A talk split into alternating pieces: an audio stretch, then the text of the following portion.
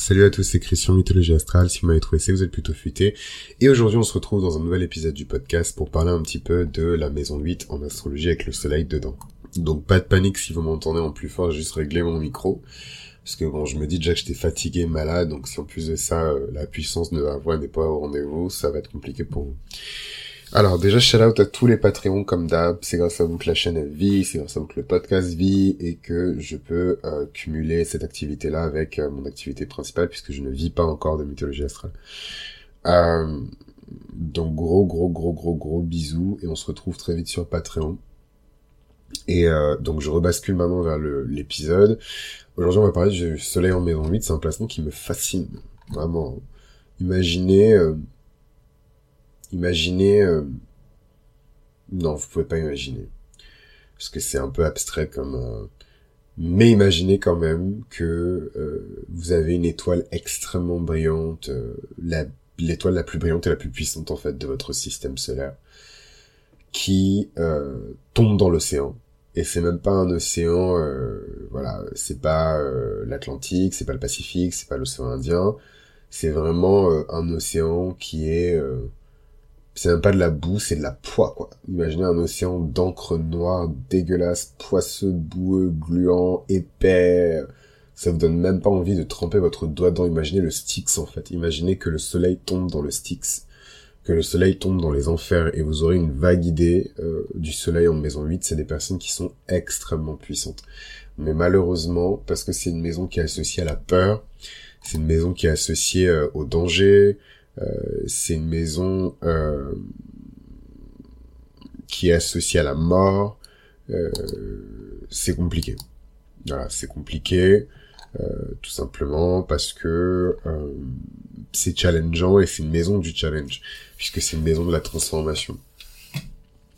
Et je pense qu'on peut voir ce soleil en maison 8 comme l'extraction euh, du futur papillon. Voilà, il sort de sa chrysalide et euh, il doit se débattre en fait pour pouvoir sortir. Et si vous avez le malheur de déchirer la chrysalide en pensant qu'en déchirant la chrysalide vous allez l'aider euh, à sortir plus facilement, bah en fait il va juste glisser hors de la chrysalide et mourir en tombant par terre. Tout simplement parce que euh, le, les efforts en fait que euh, le futur papillon va faire à se sortir en fait de la chrysalide va euh, vont pardon pomper euh, alors je sais pas c'est du sang ou leur liquide qui leur sert de sang dans le corps au papillon à l'intérieur des ailes et donc en fait les vitaliser et permettre aux ailes de pouvoir voler quoi et si ça ça n'est pas fait le papillon ne pourra jamais voler et c'est beau comme métaphore, c'est une métaphore en plus que j'ai reçue il y a pas longtemps, donc je suis très content de faire cet épisode. Je l'ai reçu une première fois en, en lisant euh, un, texte de Jung, une deuxième fois en lisant un bouquin qui n'a rien à voir euh, sur euh, la théorie de l'écriture, et, une autre fois encore, je l'ai reçu euh, je sais plus comment je l'ai reçu, mais je l'ai reçu une troisième fois. Donc je dis waouh, va falloir que je le mette dans le podcast parce que je le reçois quand même assez souvent. Mais voilà, faut pas précipiter le changement, faut pas forcer les gens à changer. Et euh, c'est un peu ça la leçon euh, derrière ça, quoi. Et ça, c'est une des thématiques, en tout cas, il y en a plein d'autres qui euh, vont être très présentes dans les vies des personnes qui ont le soleil en maison 8. Et donc pourquoi j'ai dit que c'est les personnes qui sont très puissantes Parce que le soleil ici est dans une maison de la puissance. Donc il y a forcément euh, une évolution qui va avoir lieu. moi, pour moi, c'est vraiment des Pokémon, euh, les personnes, les soleils en maison 8, quoi. Parce que euh, on a la personnalité Lego ici qui est implantée au beau milieu d'une arène de gladiateurs, quoi. Et donc c'est vraiment ce truc de marche ou crève. Il n'y a pas de de de de, il n'y a pas de il n'y a pas de, de, de transition, il n'y a pas de nuance, c'est tu marches ou tu crèves en fait.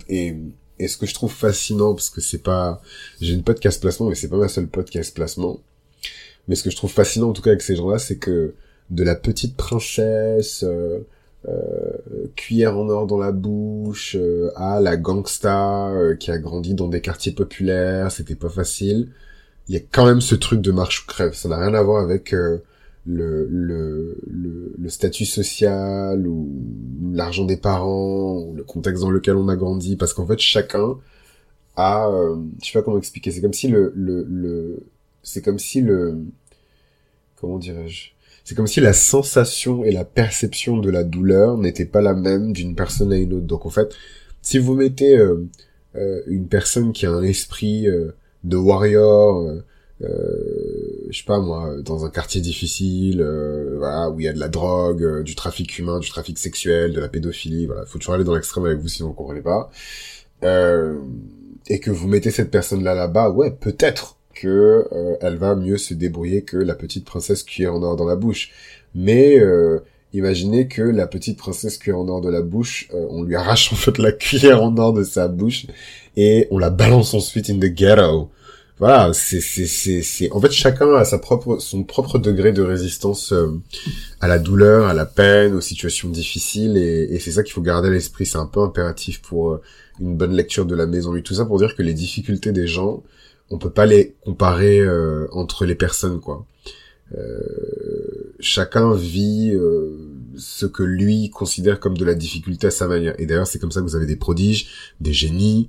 Euh, c'est pas des personnes qui sont extraordinaires. C'est juste des personnes qui vivent dans leur propre réalité et se trouve que leur réalité transcende et dépasse complètement la vôtre. Et ça, c'est pas leur faute en fait. C'est pour ça qu'il y a beaucoup de haine contre les génies, il y a beaucoup de haine contre les top modèles et les mannequins, il y a beaucoup de haine contre les sportifs de haut niveau, il y a beaucoup de haine contre les les les intellos, il y a beaucoup de haine contre euh, les politiciens qui sont euh, euh, excellents et exceptionnels. Enfin, il y a de la haine partout, mais en fait, ces gens-là Enfin, ils ont rien demandé, quoi. C'est juste que les difficultés que eux ont vécues leur ont permis de transcender, d'atteindre un certain niveau. Et en fait, faut juste que vous aussi vous affrontiez vos difficultés et que vous, atteigniez euh, un, un, certain niveau. Mais ce que je veux dire par là, c'est que l'échelle de difficulté, elle est propre à chacun et il faut jamais, mais alors jamais essayer de comparer que vous soyez un soleil en maison 8 ou que vous ayez un ami ou une amie qui est son soleil en maison 8, il faut jamais essayer de comparer vos malheurs aux leurs, quoi. Parce que déjà, soleil en maison 8, il y a beaucoup de choses que ces gens-là ne vous disent pas. C'est vraiment les personnes les plus secrètes et les plus... Euh, c'est un placement qui est super dangereux. Hein. Euh, voilà quoi, c'est un placement de détective, c'est un placement d'agent secret, c'est un placement d'agent artistique aussi, des personnes qui sont dans l'ombre, euh, avocat d'affaires, euh, avocat fiscal, des personnes qui sont dans l'ombre et qui orchestrent euh, les grands événements en fait de de de de, de notre vie, mais dans l'ombre et sans jamais prendre de crédit quoi. Euh, c'est très difficile pour ces personnes-là d'ailleurs d'arriver à la lumière, hein, de devenir connues, de, de, de se mettre en avant, parce qu'il y a ce soleil en maison 8 qui préfère rester dans l'ombre, in the shadow. Euh, parce que c'est plus safe, parce qu'au moins l'ombre ils connaissent, et euh, qui dit que qu'est-ce qui va se passer quand on va arriver en lumière, je trouve, j'irais même jusqu'à dire que les personnes qui ont leur soleil en maison 8 ont peur euh, de la fame. En vérité, ils ont peur, et pourtant des fois ils ont toutes les qualités pour accéder à des niveaux de succès, de reconnaissance et de notoriété aussi euh, qui sont importants. Mais il y a cette peur de la fame, il y a cette peur de la notoriété, il y a cette peur d'être une, une target en fait, d'être une cible et d'être la personne à abattre. Et, euh, et ouais, c'est pas c'est pas évident. C'est pas évident. Euh, évidemment, le soleil en maison 8, il y a des carrières qui se dessinent toutes seules. Hein. Euh, la gestion des ressources des autres, la gestion du patrimoine des autres, la gestion de l'argent des autres, euh, être fasciné par les mystères, être fasciné par la psychologie, par la magie. Euh, des personnes, c'est les personnes qui vont être amenées dans leur vie, en tout cas karmiquement, à transcender euh, leur sensibilité, hein, euh, à transcender aussi toutes les barrières et les limitations inconscientes qu'ils se fixent eux-mêmes. En gros, à devenir des monstres, quoi. Et moi, c'est, je pense que c'est ce qui m'excite le plus chez les soleils en maison 8, c'est ce côté un peu, euh, euh, oh, euh, c'est une personne toute faible et, et, et inoffensive, euh, mais un jour elle deviendra. ben ouais, c'est c'est c'est intéressant, c'est un peu, euh, je sais pas, moi ça me fait marrer quoi, c'est un peu. c'est un peu la, la jeunesse des vilains, quoi. C'est un peu l'histoire de l'anti-héros, quoi. comment ce mec est devenu le Joker? Qu'est-ce qui s'est passé quand il était plus jeune? Comment ce mec-là est devenu Jafar, hein, le, méchant, euh, le méchant vizir euh, dans, dans, dans les contes des mille et une nuits, euh, dans, dans le conte d'Aladin. comment il, il, en est arrivé à devenir Jafar? Le gars, il est tout le temps numéro 2, le calife, si je ne me trompe pas, c'est pas un sultan. Je confonds calife et, sultan. Alors, bon, sultanat, califat, c'est pas exactement la même chose, mais bref, vous aurez compris. Euh, comment il en est arrivé à tout le temps être numéro 2 et surtout combien de fois il s'est fait écraser les pieds euh, et il a dû courber les chignes et faire des des des des des, des pirouettes euh, et des et des comment on dit euh, pas des soubrettes mais des euh, bon c'est pas grave. Euh, mais en tout cas se soumettre euh, pour être tout le temps le numéro 2 et tout le temps ben en fait il y a des raisons derrière. Et au final le mec il devient le plus puissant génie de tous les temps je ne sais quoi.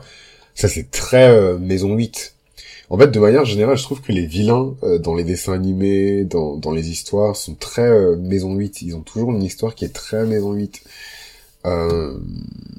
bref en tout cas moi j'aime beaucoup la transformation je trouve que c'est quelque chose de formidable. Euh, évidemment, toutes les transformations ont un prix. Il faut toujours sacrifier quelque chose pour pouvoir devenir autre chose. Et euh, c'est un peu la grande leçon, je pense, euh, que les gens de la maison 8 vont devoir apprendre, surtout les personnes qui ont leur soleil en maison 8, que euh, on n'a rien sans rien et qu'il faut parfois sacrifier le présent pour le futur, sacrifier le passé pour la sécurité du présent. Et c'est vrai que c'est un soleil qui peut donner des vibes de scorpion. En tout cas, euh, les personnes qui ont euh, leur soleil en maison 8 comprennent très bien euh, l'univers du scorpion, le spectre du scorpion, l'archétype du scorpion, ce que les scorpions traversent. c'est assez clair pour eux, quoi. C'est pas des scorpions, mais ils comprennent très bien cette mécanique de, pouvoir et de, et de transformation, que ce soit à l'échelle physique, mentale ou émotionnelle. ils comprennent. Ils comprennent. Et généralement, c'est les personnes qui sont très proches. Moi, pas ton question, euh, elle est quand même taureau solaire. Hein. C'est c'est pas les personnes avec lesquelles je m'entends euh, le, le mieux. Et pourtant, euh, on est mais enfin comme cul et chemise quoi. Et et je pense que le son soleil en maison 8 joue pour beaucoup parce que quand je parle, j'ai pas besoin de de de de, d'enrober ce que je dis pour lui parler quoi. Je parle vraiment à un niveau de, de vibration. Moi, je suis à l'aise. Voilà. J'ai pas besoin de rabaisser ce que je dis ou de minimiser ce que je dis parce que j'ai peur qu'elle fasse un complexe d'infériorité ou que qu'elle fasse un complexe de je ne sais quoi. Tout est compris direct, quoi. Et ça, c'est vraiment une bénédiction que d'avoir un ami qui a son soleil en, en maison 8 parce qu'il y a zéro patience pour le bullshit, en fait. On n'a pas le temps. C'est des personnes qui ont pas le temps. Tout est clair. Pourquoi? Parce que euh, c'est l'une des maisons les plus sombres qui existent en fait dans le thème des gens et on a le soleil qui vient illuminer la partie la plus sombre du thème. Et ça, en fait, c'est quelque chose d'effrayant. C'est des personnes qui... Voilà, hein, moi, pote en question, Miskina, j'espère qu'elle va pas écouté l'épisode parce que je raconte grave sa life, mais... Euh, elle, faisait beaucoup de terreur nocturne. Euh, voilà, c'est des gens, c'est comme si euh, le monstre sous le lit, euh, il était quand même sous le lit, mais vous avez un lit qui est transparent, quoi. Il n'y a pas euh, le matelas pour cacher, vous voyez exactement tout ce qu'il y a sous votre lit. Et je peux pas trouver de meilleure comparaison que ça, quoi. Le monstre sous le lit, euh, le monstre sous la table, le monstre derrière la porte de la salle à manger, ce que vous voulez, ce que vos parents vous racontaient. Mais vous voyez tout. Voilà. Vous êtes dans une pièce sombre où, en fait, euh, vous voyez, quand vous êtes petit, vous avez peur des ondes projetées, vous avez peur de... Enfin, moi, quand j'étais petit, j'avais peur de tout. Eh ben, en fait, vous voyez tout. Il n'y a aucune il y a rien pour vous protéger, il y a rien pour vous être victime de tout, vous voyez tout, tout vous traverse et vous vivez comme ça quoi, en permanence. En fait, ce truc-là, ça, ça les, ça les aiguise en fait comme des couteaux. Et quand ils arrivent à maturité, c'est des personnes très dangereuses, euh, très très très dangereuses. Euh, parce que euh, très tôt en fait ils comprennent euh, beaucoup de choses qui sont liées à la maison 8 parce que leur personnalité fusionne avec la maison 8. Donc en fait la notion de pouvoir, la notion de domination, la notion euh, de comment dirais-je euh, d'enfreindre les limites des autres pour pouvoir asseoir son autorité, la notion de sécurité, jusqu'où est-ce qu'on doit aller pour assurer sa propre sécurité? Est-ce qu'on est prêt à mettre en danger la sécurité des autres pour assurer sa propre sécurité? Est-ce qu'on est prêt à sacrifier les autres pour assurer sa survie à soi? En fait, c'est des questions qui sont pas très euh, romantiques, à la mode. Vous verrez jamais hein, en astrologie mainstream, on va vous parler de ça. Euh, c'est toujours des trucs très superficiels sur les signes, très superficiels sur euh, sur les gens, très superficiels sur des situations, mais il Il y a rien de superficiel. Il y a rien de superficiel dans la maison 8, en fait. S'il y a une maison qui est l'antithèse de la superficialité, c'est la maison 8. Il y a R. il y a que des dettes. il y a des dettes, il y a des cauchemars. Et euh, il y a vos pires peurs là-bas. Point blank, period. Il y a rien d'autre, en fait. Donc imaginez, on vous jette là-bas. non, mais c'est... Et c'est pour ça que j'ai tellement de respect pour cette nana c'est la pire chose, et je suis sûr qu'il y a des choses qu'elle me dit pas, parce que c'est une meuf de la maison 8. Donc euh, il y a forcément des choses qu'elle me dit pas, et peut-être même des choses qu'elle me dira jamais, mais... mais en fait, ce truc où le pire truc qui puisse t'arriver t'arrive, et qu'est-ce que tu deviens après ça? Ben en fait, t'es plus toi-même. T'es plus toi-même. Et je me suis fait la réflexion avec une pote euh, qui est... Euh, elle est quoi? Elle, elle est elle est scorpion son capricorne. Donc pareil toujours cette thématique du scorpion. Où en fait 2019, 2020, 2021, gros, on s'est tellement transformé, et là on est en 2022, miskin, on s'est tellement transformé que on sait même plus, on sait même plus qui on est en fait. Ah ouais, c'est réel. C'est vraiment réel. On s'est tellement transformé qu'on a absolument aucune idée. Bon, j'exagère, peut-être pas absolument aucune idée, mais on est clairement des nouvelles personnes. Moi, je vous mettez moi à côté de mon moi euh, quand j'ai commencé mes études supérieures. Euh, enfin, c'est deux personnes complètement différentes. Et des fois, j'ai envie de me poser, de me dire, mais gros, tu faisais quoi? Mais c'est comme ça, c'est la vie. Bref, tout ça pour dire que les personnes qui ont leur maison 8 euh, avec le soleil dedans, c'est très tôt qu'en fait on te dit, eh coucou, c'est quoi ta plus grande peur de la vie? Ah ben ma plus grande peur, c'est que euh, du jour au lendemain, je me retrouve sans sous et que et que je sais pas, euh, qu'on soit obligé de vendre mes robes pour... Euh, et bam, en fait, c'est exactement ce qui t'arrive. Ah ben, ma plus grande peur, c'est euh, de perdre ma mère parce que... Et bam, c'est exactement ce qui t'arrive. Et, et en fait, de, de, de ça, évidemment, il y a un feu qui consume entièrement la personne. Et de ça, on ressort une version Achille de la personne. Et parce que les gens s'accrochent toujours un petit peu à, à je sais pas moi, à leur passé, euh, à leur identité et compagnie, la transformation elle est jamais complète. Il y a toujours une partie euh, de la cuirasse euh, de ce fameux Achille qui est archétypal, qui est exposé. Et en fait, cette personne a toujours un maillon faible, elle a toujours un talon d'Achille. Et donc c'est dommage, mais c'est comme ça. Pareil, ça aussi c'est archétypal et c'est la vie et blablabla et blablabla. Enfin bref, tout ça pour dire que euh, la question des ressources des autres, la question de ses propres ressources, la question de, de l'expression du pouvoir, de la traduction du pouvoir. Est-ce que je suis assez forte pour me défendre toute seule? Est-ce qu'un jour je serai assez forte pour me défendre toute seule? Euh, Est-ce que je suis assez fort pour pouvoir me soutenir moi-même? Est-ce que je suis assez fort pour être mon propre patron? Euh, Est-ce que je suis assez fort pour gérer les richesses des autres? Est-ce que je suis assez fort pour gérer mes propres finances? Est-ce que je suis assez fort pour avoir de l'impact? Est-ce que euh, je suis assez fort pour affronter mes propres démons? C'est vraiment euh, toutes ces questions-là que se posent les personnes euh, qui ont leur soleil en maison 8. Évidemment, chaque signe va donner une influence complètement différente à ce soleil. Mais ce que j'aime par-dessus tout avec ce soleil en maison 8, c'est que c'est vraiment des masters de la transformation, quoi. Et si vous sentez que vous en êtes à une phase de votre life où il faut que vous vous transformiez, restez, restez près de vos amis scorpions, restez près de vos amis euh, qui ont de puissants placements plutoniens, restez, restez près de vos amis qui ont leur soleil en maison 8. Parce que ces personnes-là, c'est des sages-femmes.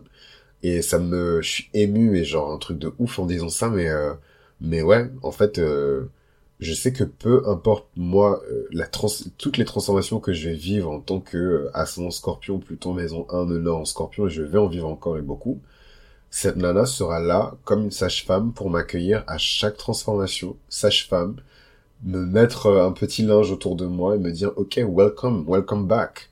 Voilà. Et ça c'est vraiment je vous souhaite d'avoir des amis comme ça parce que la vie c'est pas ce que vous croyez, genre à chaque saison vous allez devenir une personne différente que vous soyez taureau, solaire, ascendant taureau, stellium de taureau, ce que vous voulez, même les taureaux les plus durs, en fait, passent par des étapes de transformation. Donc, euh, tout le monde passe par des étapes de transformation. Mais, euh, bien souvent le prix de la transformation, le sacrifice de la transformation, c'est euh, la famille, les amis, les proches, le travail, la carrière. Euh, et ça, c'est vraiment quelque chose que j'ai appris en devenant jeune adulte. Hein. C'est pas en tant qu'adolescent, euh, tout jeune adulte, je rentrais dans, dans, dans, le monde des adultes, je savais pas non plus. Là, c'est très récemment que j'ai appris ces leçons-là. Quoi. Il y a vraiment des saisons et des gens qui vont avec ces saisons. Et, euh, et c'est, ça n'a aucun prix d'avoir une personne qui accepte non seulement comment vous êtes, mais qui accepte aussi toutes les transformations que vous allez vivre et qui sera là avec un petit linge euh, pour vous accueillir à chaque transformation. Quoi. Moi, je, même depuis que je connaissais Nana, combien de fois j'ai changé quoi. Elle, elle a dû se dire mais c'est qui ce mec? Enfin bref, euh, tout ça pour dire que le soleil en maison 8, c'est à la fois, c'est franchement c'est fantastique. Le en maison 8, je peux le résumer à un rêve que j'ai fait. Et c'est un rêve trop bizarre, où en fait, euh, j'étais euh, dans une maison un peu neutre, et il y avait une, il y avait, euh, il y avait une, une femme qui avait le visage dissimulé, d'ailleurs je sais même pas si c'était une femme, et qui était en train d'accoucher et il y avait euh, une, une, espèce de mégère, euh, c'est pas sexiste, hein, c'est juste pour vous donner l'image, mais une espèce de mégère marâtre, morose, austère, sèche, morne, ce que vous voulez, là vous avez bien l'image, voilà, euh, qui qui observait la femme sans l'aider, qui observait vraiment la femme sans l'aider, la meuf elle est en train d'accoucher sa race, euh, donc avec toutes les douleurs qui vont avec, et la nana elle la regardait, mais presque avec du mépris, genre qu'est-ce qui va sortir de ce ventre en fait? Et euh, et un jour je vous raconterai toute l'histoire sur Patreon parce que c'est c'est je pense que c'est archétypal et en vérité c'est même générationnel parce que c'est une histoire vraie. Et donc la nana, elle, euh, la nana, elle accouche quand même, et c'est moi en fait qui court, euh, qui vole à la, à la rescousse de la nana. Au début, en fait, moi, je regardais la nana en train d'accoucher, je me dis, je vais sûrement pas l'aider, je suis pas sage-femme. C'est mon, mon chiron en vierge, je suis pas sage-femme, je n'ai pas été formé pour ça, je n'ai pas été diplômé. Euh, comme ça, je vais l'aider à accoucher, euh, n'importe quoi. Euh... et, euh, et après, je vois que la vieille, elle pas l'aider, et donc j'ai pété un câble et je suis allé voir je suis allé voir euh, cette nana en train d'accoucher, donc je l'ai aidé à coucher et tout, et donc euh, ben, je me retrouve avec un nouveau-né dans les mains, euh, je suis ému aux larmes, donc je pleure, je sais pas ce qu'il faut faire, faut couper le cordon, il n'y a pas de père, c'est moi qui coupe le cordon, et ému aux larmes et tout, et je me réveille en pleurant aussi, donc, donc je, je, me dis, waouh, c'est intense, donc je cours voir ma tante, je raconte le rêve, et... Et elle me dit que en fait euh, dans cette situation là je suis à la fois la mégère la sage-femme enfin en tout cas moi dans le rôle de la sage-femme et la femme qui accouche et le nouveau-né en fait. Et ma tête a explosé. Je me suis dit waouh! J'étais en mode tata t'es trop forte. It makes so much sense. Et euh, et en fait la maison 8 avec le soleil à l'intérieur c'est un peu ça.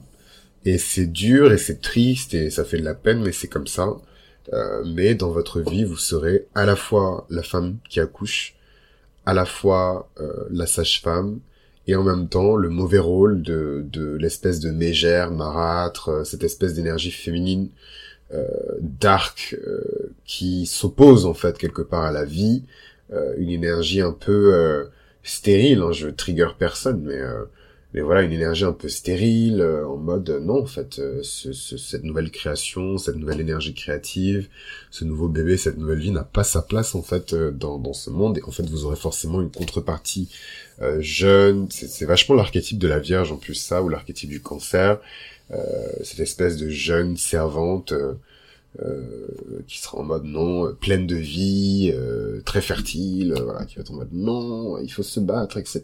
Et du coup, est-ce que cet enfant va, est-ce que cette nouvelle version de vous-même va naître ou pas? Et, et, en fait, c'est à vous de le décider, quoi. Mais en, tout cas, cette, cette thématique de, de, de, de la femme qui va accoucher, de la sage-femme et, et de la, de la marâtre, c'est quelque chose, je trouve, qui, revient souvent hein, dans les vies des personnes qui ont leur soleil en maison 8, mais également, et c'est un peu triste, également dans la vie des personnes qui ont leur lune aussi euh, en, maison 8. Et souvent, c'est un lien avec la mère, hein, donc, euh, donc c'est pas... C'est pas, c'est pas évident. Euh, enfin bon, euh, qu'est-ce que j'ai à dire encore karmiquement? Je pense que j'ai fait le tour. Le karma des, personnes qui ont le soleil en maison 8, c'est évidemment de se transformer et vous purgez votre karma par ces process de transformation parce que chaque transformation va vous demander des sacrifices. Et, euh, et je vous parle même pas de, du sacrifice des autres. Hein. Parfois, c'est les autres que vous devez sacrifier euh, pour pouvoir. Euh, bon, j'ai pas dit aller faire des sacrifices humains là-bas, hein, mais en tout cas leur place dans votre vie que vous allez devoir sacrifier pour pouvoir continuer à avancer, quoi. Et en tout cas, pour finir sur une note positive quand même, parce que c'est quand même la maison 8, c'est parfois un peu dark. le, le but de tout ça, c'est de devenir une espèce de sage-femme. C'est un peu ce que je vous décrivais avec le ma pote qui a son soleil euh, en taureau en maison 8, c'est que in fine, ces personnes-là, elles vivent ces transformations pour pouvoir aider d'autres personnes à se transformer de manière beaucoup plus spectaculaire d'ailleurs. Là où la personne va euh, euh, va se tortiller dans tous les sens, un petit peu comme le futur papillon qui est en train de d'activer un peu ses ailes Peut-être que c'est juste en un claquement de doigts qu'elle va permettre à une autre personne de prendre conscience euh, d'une information cruciale qui va lui permettre elle aussi de d'évoluer quoi. Et ça aussi je trouve ça beau quoi. C'est c'est je trouve ça très très beau. Enfin bon, euh, voilà un petit peu pour le soleil en maison 8, j'espère que j'ai rien oublié. Euh, mais ouais, c'est les personnes qui vont pas mal souffrir et passer par de, dures étapes d'adversité, de rigueur, mais elles vont toujours se relever s'il y a vraiment des personnes qui incarnent euh, l'archétype du phénix, c'est vraiment les personnes qui ont leur soleil euh, en, maison 8 et, je suis vraiment hyper admiratif de ces personnes-là, quoi. Allez, je vous embrasse et je vous dis à très vite pour le prochain épisode.